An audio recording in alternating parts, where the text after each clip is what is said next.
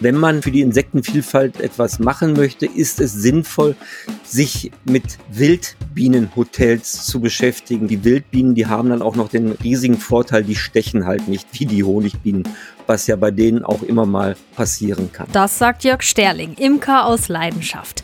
In unserem Aufwacher Frag mich alles stellt der Experte sich unseren und euren Fragen rund um die Welt der Bienen. Was hilft am besten gegen einen Bienenstich und was hat es mit dem Trend um Manuka-Honig auf sich? Das und noch viel mehr klären wir in dieser Folge. Bonn Aufwacher. News aus Bonn und der Region, NRW und dem Rest der Welt an diesem Samstag mit Wiebke Dumpe. Schön, dass ihr heute mit dabei seid. Na, beunruhigt euch das Geräusch? Zugegeben, das klingt schon ein bisschen bedrohlich, aber eigentlich müssen wir davor keine Angst haben. Bienen stechen nämlich wirklich nur, wenn sie sich bedroht fühlen. Ansonsten sind sie eigentlich ziemlich friedliche Zeitgenossen und sie machen was, was wir Deutschen echt lieben. Honig. Jeder von uns isst davon ungefähr ein Kilo im Jahr. Auch unser Gast heute ist ein echter Honigliebhaber. Hallo Jörg Sterling, herzlich willkommen im Aufwacher Frag mich alles. Ja, schönen guten Tag, Frau Dumpe. Hallo. Ich habe auf Ihrer Website gelesen, trinkt der Imker Met statt Tee, gibt's einen Winter mit viel Schnee. Wie sind Ihre Erfahrungen? Stimmt das? Geteilt. Also in der Vergangenheit habe ich leider gemerkt, dass viel Met trinken doch nicht zu einem kalten Winter führt. Trotzdem schmeckt der Met immer ganz lecker. Ich würde ganz gerne einsteigen mit der Frage, wie man eigentlich Imker wird. Da gibt es unterschiedliche Wege. Das Wichtigste ist eben halt Interesse an Insekten, an der Natur und daran, wie die Zusammenhänge sind und wie das funktioniert. Und natürlich, was eine wichtige Voraussetzung ist, man sollte gerne Honig essen. Das heißt, ich könnte mir einfach einen Bienenstock in den Garten stellen und loslegen oder was muss ich beachten? Also, wenn ich einen Bienenstock aufstellen möchte, ähm, grundsätzlich sollte ich mir klar machen, ein Bienenstock ist an sich immer zu wenig. Man braucht schon mindestens zwei bis drei Bienenvölker, um die Lebensweise in den Völkern beobachten zu können. Das heißt, Standplatz für drei Bienenvölker sollte vorhanden sein. Man, kleiner Garten wäre natürlich optimal. Und was natürlich ganz wichtig ist, bevor man Bienen anschafft, sollte man Kontakt mit seinen unmittelbaren Nachbarn aufnehmen, weil die Bienenvölker natürlich irgendwann ausfliegen und die Bienen natürlich durchaus ähm, auch ähm, bei den Nachbarn mal landen können und ein gutes Verhältnis zu den Nachbarn sollte auch dann noch ähm, gewährleistet sein, wenn man denn Bienenvölker hat. Ja, das ist auf jeden Fall wichtig. Und man muss auch anmelden, wenn man Bienen halten will, also bei den Behörden. Wenn ich das gemacht habe und mein Bienenstock steht, kann ich dann auch einfach eigenen Honig ernten oder muss ich da noch was Spezielles für können? Also grundsätzlich ist es so, dass man, bevor man Bienenvölker sich anschafft, äh, sinnvoll ist dazu auch eine entsprechende Schulung zu besuchen. Das heißt, in den Imkervereinen, die es ja in den meisten Großstädten und auch kleineren Städten gibt, da mit einem Imkerverein mal Kontakt aufnehmen und nachfragen, wann dort Lehrgänge durchgeführt werden, dann diese Lehrgänge besuchen und erst danach tatsächlich sich ein Bienenvolk oder mehr anschaffen dass man dann Honig gewinnt, das ergibt sich zwangsläufig, weil ja die Bienen den Honig als ihren Wintervorrat produzieren und ähm, das ist dann eine zwangsweise Folge, wenn man Bienenvölker hält, dass man halt auch Honig gewinnt. Wie ich den Honig dann ernte, das wird dann in den Lehrgängen auch ähm, vermittelt. Und was natürlich ganz wichtig ist, wenn ich den Honig dann halt auch an, an Nachbarn, Freunde, Verwandte weitergebe, ist es natürlich auch sinnvoll und wichtig, über die entsprechenden lebensmittelrechtlichen Dinge Bescheid zu wissen. Und das wird in den Lehrgängen halt auch ausführlich dann in, ähm, mitgeteilt. Man sieht ja immer öfter auch, dass auf Hochhausdächern oder auf großen Terrassen in Großstädten Bienenvölker angesiedelt werden. Und wir haben dazu folgende Frage bekommen. Macht es Sinn, dass besorgte Großstädter sich jetzt Bienen auf dem Balkon halten oder sind das Konkurrenzbienen, die es den Wildbienen nur noch schwerer machen? Also grundsätzlich ist die Haltung von Honigbienen natürlich eine spannende und interessante Sache, die ich jedem nur empfehlen kann. Aber so einfach einen Bienenvolk sich auf den Balkon zu stellen, so einfach ist es natürlich dann doch nicht. Es gehört dazu schon ein umfangreiches Wissen. Wenn man ähm, für die Natur und für die Insektenvielfalt in einer Großstadt etwas machen möchte, ist es sinnvoll, sich mit Wildbienenhotels zu beschäftigen. Das sind eben Nisthilfen für Wildbienen, weil die Wildbienen deutlich gefährdeter sind als die Honigbienen. Solange es Imker gibt in den Städten und in der Region, sind die Honigbienen weniger gefährdet. Aber was gefährdet tatsächlich sind, das sind die Wildbienenbestände. Und da helfen diese sogenannten Wildbienenhotels. Das sind, wie gesagt, solche Nisthilfen, die man käuflich erwerben kann im Fachhandel oder aber auch mit ein bisschen Geschick sich selber bauen kann. Und die Wildbienen, die haben dann auch noch den riesigen Vorteil, die stechen halt nicht wie die Honigbienen, was ja bei denen auch immer mal passieren kann. Da könnten wir direkt mal anschließen und die Frage stellen, was hilft denn am besten gegen einen Bienenstich? Gegen einen Bienenstich hilft am besten eine sinnvolle Vorsorge. Das heißt, Bienenstiche wie auch Wespenstiche kann ich von vornherein nach Möglichkeit vermeiden zu versuchen, indem ich mich entsprechend verhalte. Das heißt, nicht wild mit den Armen herumfuchtel, wenn ein, ein Insekt auf mich zugeflogen kommt, weil diese in Bienen und auch die Wespen zwar schlecht sehen können, sie können aber Bewegungen sehr gut wahrnehmen. Und alles, was sich schnell bewegt, ist für die ein potenzieller Feind und muss vertrieben werden. Wenn ich also ganz ruhig bleibe, sitzen bleibe und die sich auch mal bei mir auf die Hand oder auf den Arm setzen lasse, passiert in der Regel nichts, weil die will ja nichts von mir. Die will ja im, im, Zweifelsfall nur ihr Leben verteidigen und das macht sie dann nur, wenn sie sich bedroht fühlt. Wenn eine Biene, eine, eine Wespe auf mich zukommt, die sich ruhig hinsetzen lassen, die will ja nichts Böses, die will ja nur mal gucken, was ist da, ist da vielleicht was Leckeres zu essen und wenn die sich bei mir ähm, auf den Kuchen oder auf, die, auf das Bratwürstchen setzt, kann ich die in Ruhe mit dem Finger vertreiben, ohne wild mit den, mit den Händen in der Luft rumzufuchteln. Dann werde ich in der Regel auch nicht gestochen. Wir haben eine Frage dazu bekommen, wie nah man sich Bienenstöcken nähern kann und ob man das problemlos machen kann, beziehungsweise wie viel Abstand man halten und was man dabei vermeiden soll, wenn man drauf zukommt. Können Sie uns da mal einen Tipp geben? Ja, also grundsätzlich ist es ja so, dass wir Imker auch in der, ich sag mal, freien Natur Bienenvölker aufstehen haben. Das heißt, auf öffentlichem Gelände, wo auch gerne mal Spaziergänger vorbeikommen. Und als Spaziergänger guckt man natürlich gerne mal, was an so einem Bienenkasten vor sich geht und möchte das auch gerne beobachten. Was ich auf jeden Fall vermeiden sollte als neutraler Beobachter ist, mich direkt vor die Fluglöcher zu stellen. Das heißt, in die unmittelbare Einflugschneise der Bienen. Denn wenn, man muss sich das vorstellen, wenn so eine Biene schwer beladen von ihrem Sammelflug zurückkommt und da steht jemand vor der Haustüre, der den Weg versperrt, der muss natürlich verscheucht und vertrieben werden. Und das kann eine Biene einfach nur, indem sie denjenigen, der da im Wege steht, sticht. Das heißt, wenn ich äh, mich an einem Bienenvolk nähere, an der Seite bleiben, nicht mich in die unmittelbare ähm, Flugrichtung, also vor das Flugloch stellen, sondern an der Seite bleiben. Und dann kann ich auch in Ruhe, wenn ich mich ruhig verhalte, ohne hektisch zu werden, die Bienen beim Ein- und Ausflug ähm, gut beobachten. Eine Frage, die dazu noch gekommen ist, ist, wie erkenne ich denn, ob ich gerade vor einer Biene oder vor einer Hummel davonlaufe? Weil gerade Wildbienen sind ja auch manchmal ganz schön flauschig. Ja, die unterscheiden sich schon. Hummeln sind grundsätzlich ähm, größer als Bienen es gibt allerdings auch einige Wildbienenarten, also Solitärbienenarten, die Hummeln relativ ähnlich sehen.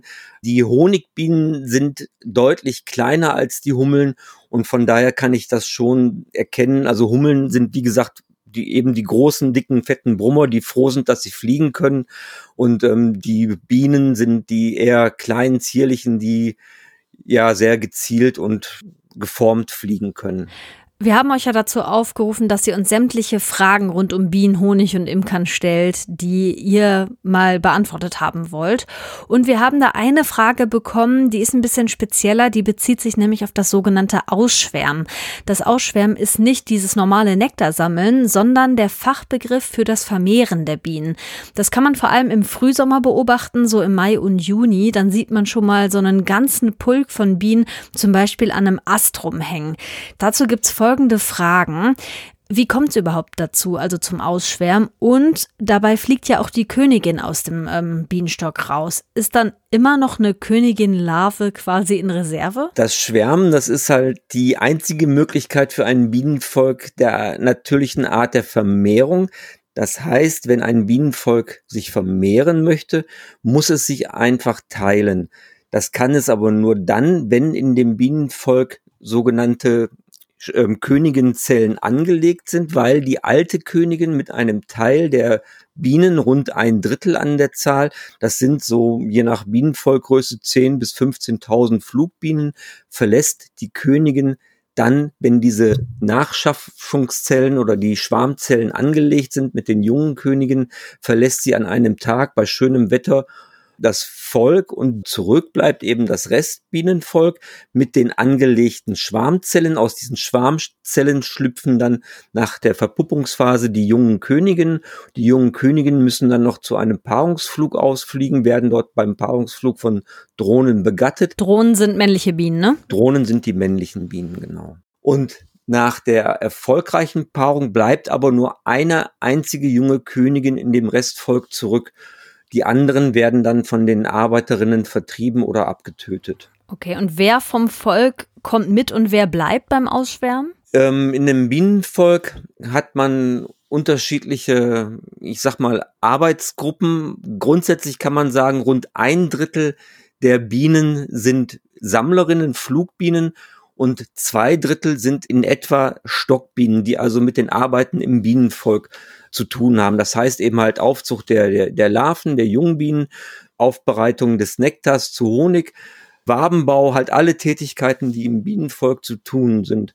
Und die jüngsten Bienen, die gerade geschlüpft sind, die können auch noch gar nicht fliegen. Nur die ältesten, die Flugbienen können fliegen, die ja dann ihren Dienst als Sammlerin machen müssen. Und das heißt, ein Großteil dieser Sammlerinnen verlässt dann mit der Königin das Bienenvolk. Und die jüngsten Bienen, die noch nicht fliegen können, die bleiben dann zurück und bilden dann das Restvolk. Wie bemerkt denn der Imker, dass das Ausschwärmen bevorsteht? Und Verhindert er es auch? Grundsätzlich, gerade in der heutigen Zeit, wo wir in sehr dicht besiedelten Räumen wohnen und viele Menschen hm, ja weniger Kontakt zur Natur haben und in der Stadt sowieso ist das Schwärmen auf jeden Fall nach Möglichkeit zu vermeiden, um ja friedvoll mit seinen Nachbarn und seinen Mitmenschen auch leben zu können. Denn so gerne wir Imker in der Stadt auch gesehen sind, umso schwieriger wird's dann, wenn dann in der Stadt mal an einem Laternenmast oder an der Ampel ein Bienenschwarm im Sommer hängt oder an einem Autospiegel.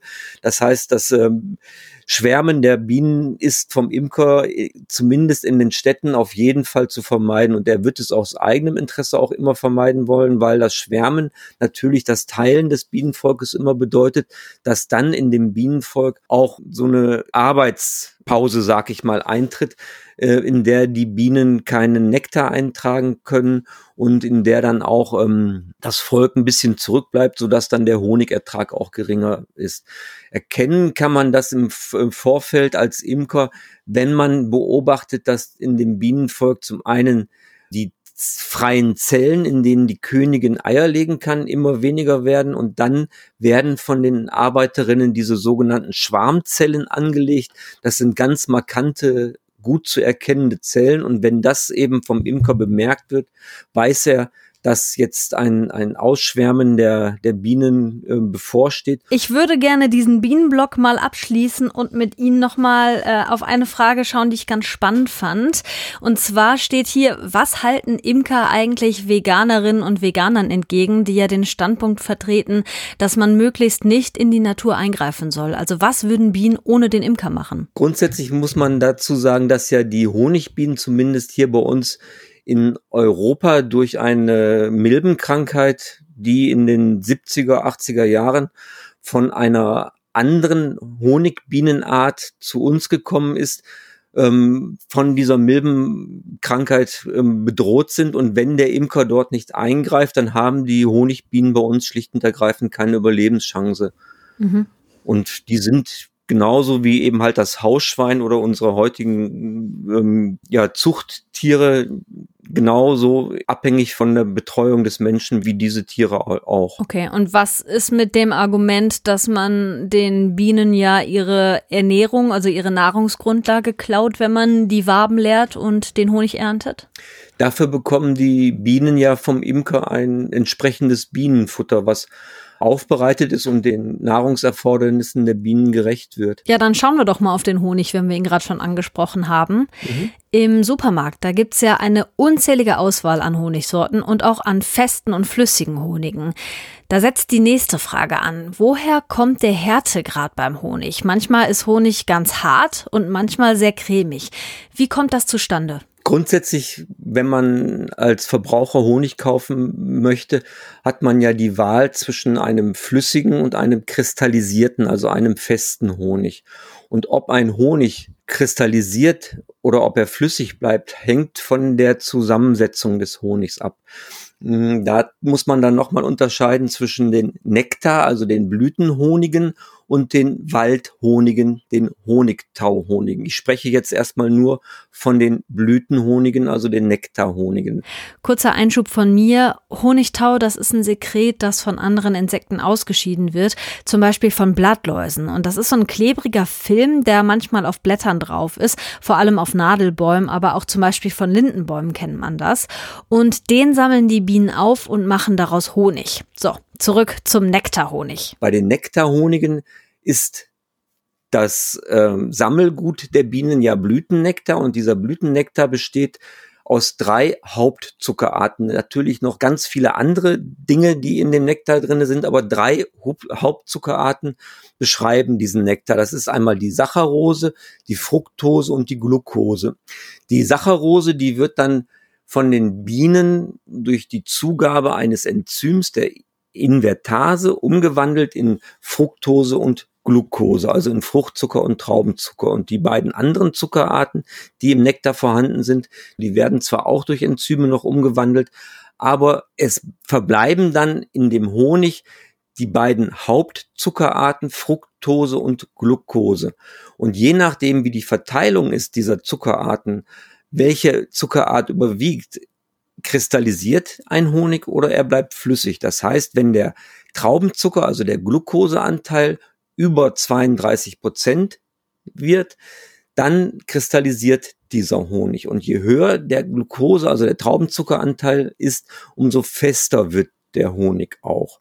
Und wenn ich einen Honig habe, bei dem der Glucose, also der Traubenzuckeranteil unter 32 Prozent ist, dann bleibt dieser Honig bei uns dauerhaft flüssig. Und da gibt es bei uns hier in, in, in unserer Region im Grunde genommen nur zwei Honige, die dauerhaft flüssig bleiben. Das sind einmal der Akazienhonig, der hat also einen sehr niedrigen Traubenzuckeranteil und der Edelkastanienhonig, zumindest der Edelkastanienhonig dann, wenn er als Nektarhonig produziert wird. Okay, die verschiedenen Zuckerarten haben wir jetzt aufgedröselt. Im Honig steckt auch noch Wasser drin und, und das haben Sie gerade auch eben erwähnt, ähm, Enzyme.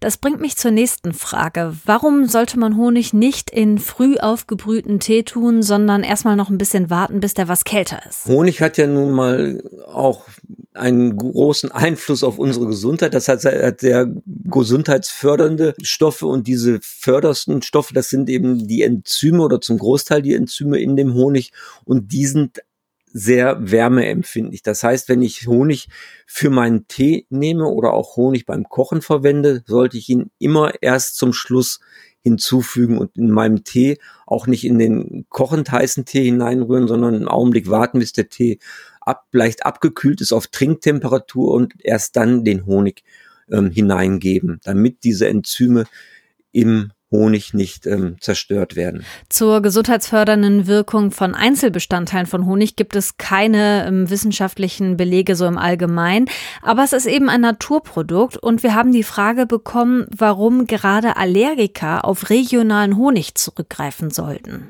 Bei Allergikern, bei Pollenallergikern ist ja eine Maßnahme oder eine Methode, um die Pollenallergie zu zu minimieren oder wegzubekommen, einfach die der Desensibilisierung. Bei der Desensibilisierung werden ja geringste Mengen der der, ähm, der Stoffe, gegen die man allergisch ist, über einen längeren Zeit, äh, Zeitraum dem Körper zugefügt.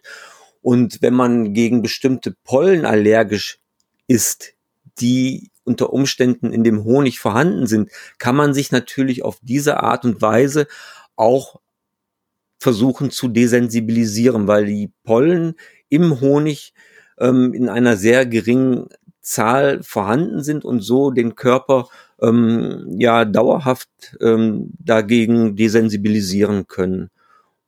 Und deshalb ist eben halt der regionale Honig auch für den Pollenallergiker ähm, wichtig, weil ja der Allergiker gegen Pollen aus seiner unmittelbaren ähm, Umgebung allergisch ist. Und wenn er dann Honig isst aus der Region, nimmt er ja automatisch diese Pollen in geringsten Mengen auf. Er sollte das aber auf jeden Fall immer mit seinem Allergologen, also mit seinem behandelten Arzt absprechen und auch nur dann das dann mal ausprobieren, ob das vielleicht zum Erfolg führen kann bei ihm. Gerade ist ja Manuka-Honig auch voll im Trend und der ist echt teuer. Was denken Sie als lokaler Imker, wenn Sie die Preise sehen und halten Sie vielleicht den Manuka-Honig auch für den besseren Honig? Grundsätzlich halte ich den nicht für den besseren Honig, auf keinen Fall. Ähm, man muss dazu sagen, bei Manuka-Honig ist es einfach so, dass der Manuka-Honig über einen, einen Stoff verfügt, das Methylglyoxal, das ist also ein ganz bestimmter Stoff, der ganz bestimmte antibakterielle Eigenschaften hat. Das heißt, er wirkt eben bei, bei ganz bestimmten Wunden, bei denen ganz bestimmte Bakterien sind, sehr stark entzündungshemmend bei einer äußerlichen Anwendung. Bei einer innerlichen Anwendung, wenn ich den Honig esse, ist das wiederum ganz was anderes. Und da ist es einfach, sag ich mal, eher eine Glaubensfrage, ob der Honig mir hilft oder nicht. Und wenn die Leute mm, dem glauben, dass eben ein hoher Preis auch einen hohen Wirkungsgrad mit nach sich zieht, dann, dann, ja, dann ist das, kann man das machen, aber ich bin da nicht der Meinung, dass das sinnvoll ist. Es gibt aber ja auch diesen speziell hergestellten medizinischen Honig. Der hat einen hohen Anteil an Methylglyoxal und an Glukoseoxidase und wirkt dadurch antibakteriell gegen Bakterienstämme und wird deswegen vor allem zur Wundheilung auch eingesetzt, zum Beispiel bei Verbrennungen. Aber es ist eben ein spezieller Honig, der extra dafür hergestellt ist. Speisehonig sollte man dafür nicht benutzen, denn der kann natürlicherweise auch Keime enthalten und die können dann natürlich auch das Gegenteil bewirken bei Wunden. Zum Schluss möchte ich nochmal auf Sie persönlich schauen, Herr Sterling. Sie haben seit über 20 Jahren Bienen und stellen auch selber eigenen Honig her. Sie sind wie die meisten deutschen Imkerinnen und Imker Hobby-Imker.